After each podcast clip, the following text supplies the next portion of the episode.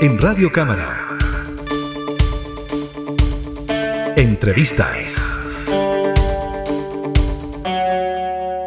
Un verdadero colapso se está registrando en estos momentos en los servicios de urgencia en nuestro país, especialmente con las camas pediátricas que no están dando abasto para atender a los pacientes que llegan a estos lugares. Ya tuvimos que lamentar el fallecimiento de una guagua de dos meses en el hospital de San Antonio, donde la única cama disponible estaba en Arica, y ahora se habla de denuncias sobre fallecimiento de otras guaguas en el hospital de Quilpué. Vamos a hablar de este tema, tomamos contacto de inmediato con el diputado Luis Sánchez, que precisamente representa al Distrito 7 en la región de Valparaíso. ¿Cómo está, diputado? Muchas gracias por el contacto. Bien, y todo, Daniela, un gusto poder estar conversando. Un gusto también conversar de este tema, diputado, que claro, nos preocupa, nos tiene bastante intranquilos. Bueno, uno como mamá también está bastante preocupada de lo que puede ocurrir. Y me contaba usted, diputado, que precisamente está en San Antonio, me imagino revisando lo que ocurrió con este lamentable fallecimiento de esta guaguita. Sí, eh, hemos podido tomar contacto con algunas personas, eh, nos preocupa mucho esta situación y por eso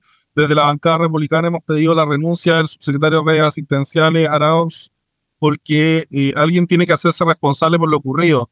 Esto que, que, se nos comunicó a todos los chilenos de que supuestamente no había cama eh, de aquí hasta Arica, la verdad es que eso ocurrió porque no estaba activado la red, en el fondo integrada de clínicas y hospitales públicos.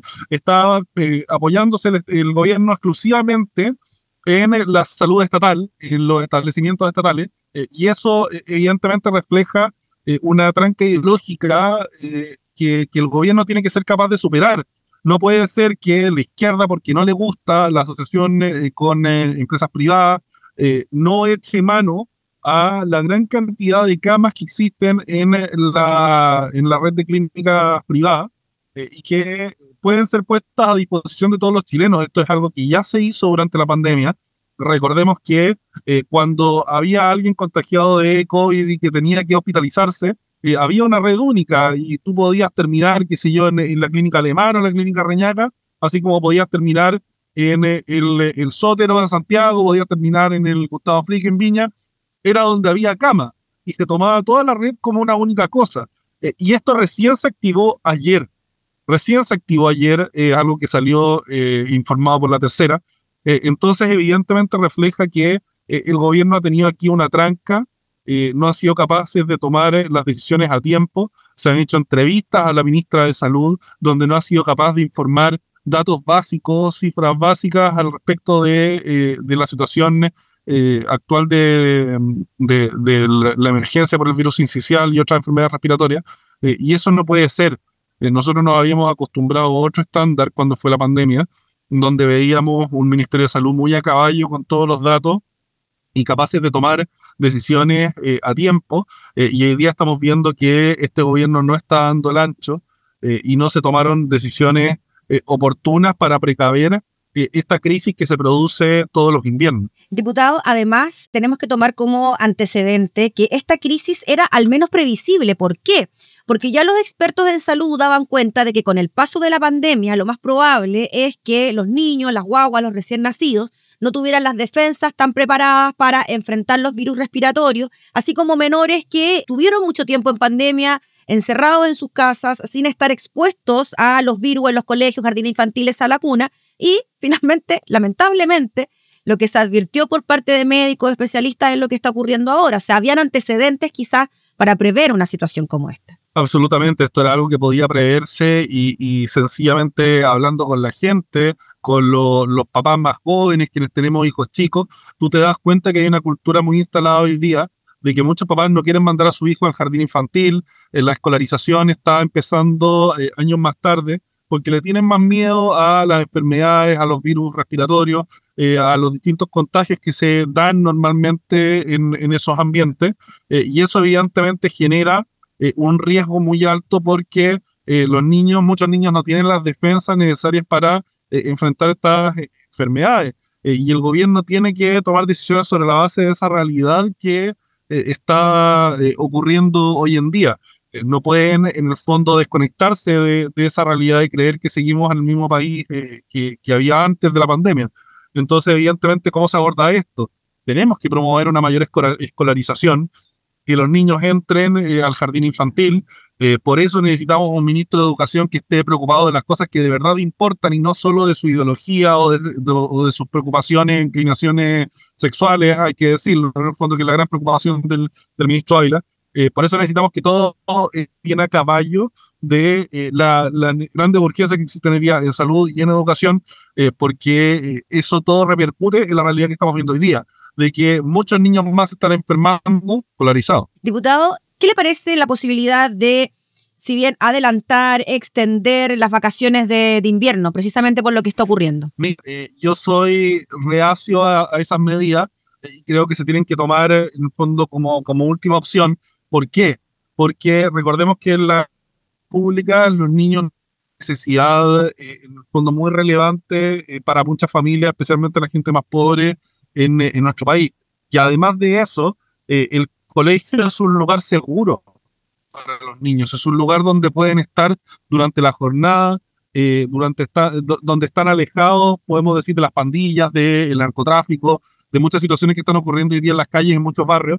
Eh, entonces, evidentemente, cuando tú le cierras las puertas de los colegios a los niños, los mandas a sus casas, donde sus papás no están porque están trabajando, porque quizás son solo tienen a su mamá, eh, no está en la abuela, no, no hay ninguna red familiar que los pueda cuidar durante el día, van a estar solos. Van a estar solos. Van a estar expuestos a la delincuencia, al narcotráfico, eh, a, cuestiones que son bien complicadas. Entonces yo creo que antes de hablar de eh, alargar las vacaciones de invierno, deberíamos estar hablando de cómo el gobierno genera una atención suficiente por parte de la red de salud nacional, integrando las clínicas, integrando la salud estatal, para que eh, no lleguemos a este dilema de que eh, no hay camas suficientes. Diputado Sánchez, ¿qué le parece que además de lo que ocurrió en San Antonio se hable de al menos dos denuncias de guaguas que también habrían muerto esperando atención o cama en el hospital de Quilpué? Se habla de fechas del 22 y del 30 de mayo, guagua de dos meses, guagua de nueve meses. Sí, había un caso de Quilpué, pero que tenía que ver también con el hospital de, Viña del Mar, con el hospital Gustavo Frique. Eh, y, es triste, es vergonzoso como diputado de, de esta región, de este distrito, donde tenemos en los últimos días dos casos, uno en San Antonio y el otro en el Hospital de Viña del Mar, eh, en que no se entregó una atención oportuna, eh, habiendo personal, eh, tanto en el, en el Claudio Vicuña de San Antonio como en el Gustavo Frique de Viña del Mar, hay toda una infraestructura nueva construida.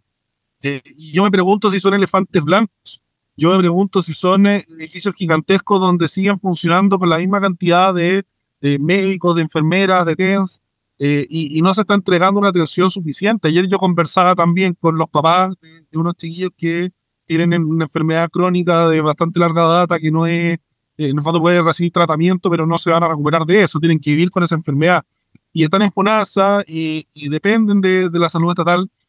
Y me cuentan que, que es un calvario constante estar peleando contra eh, la dirección de los hospitales, contra los médicos, que al final los terminan estigmatizando como papás problemáticos porque eh, ellos reclaman para que sus hijos tengan una atención digna.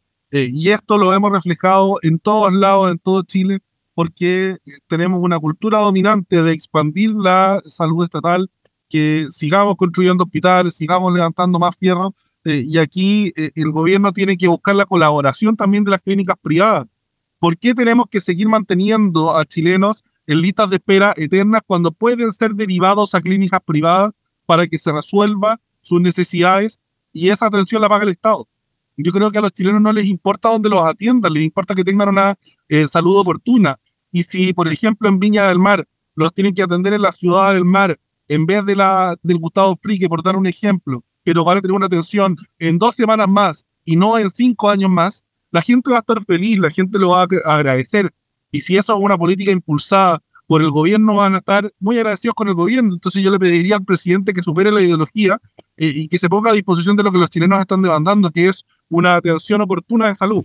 Diputado Sánchez, ¿qué le parece que el expresidente Sebastián Piñera haya puesto a disposición el equipo médico que enfrentó la pandemia del coronavirus, lo escribió textual, el expresidente durante nuestro gobierno está totalmente disponible a colaborar. Otros parlamentarios también han hablado que es urgente que el gobierno convoque, por ejemplo, a Enrique París, Paula Daza, Jaime Maña, Luis Castillo, etcétera, para que, comillas, estoy citando a Diego Chalper, por ejemplo, la gestión de la pandemia sirva de guía para enfrentar la crisis respiratoria en la que estamos. Mira, yo creo que eh, durante el gobierno del presidente Viñera eh, hubo un buen desempeño en materia de salud, fueron capaces de evitar eh, el dilema de la última cama en una pandemia que produjo estragos en países incluso del primer mundo.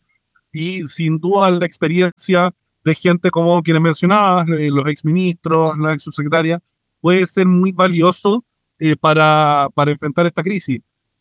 yo lo único que espero es que siempre podemos en estas cosas esta delicadeza que es la familia, los chilenos, no, no intentar hacer aprovechamiento de puntos políticos eh, respecto de, estas materias, eh, si es que eh, podemos ponernos todos a disposición de lograr las soluciones y mejoras que requiere nuestra salud pública para, y, la salud nacional, la red integrada, sea en clínicas o sea establecimientos estatales, tenemos que ponernos todos a disposición, pero, pero siempre poniendo en el centro y con especial cuidado la delicadeza que se merecen las familias chilenas para no convertir esto en una pelea entre qué gobierno fue mejor. Yo creo que, que eso no, no le ayuda a nadie eh, y puede ser algo visto con mucha distancia por, por la gran mayoría de los chilenos que, que, que esperan que, que, situaciones como la muerte de una niñita no sean usadas para, para el beneficio político de nadie.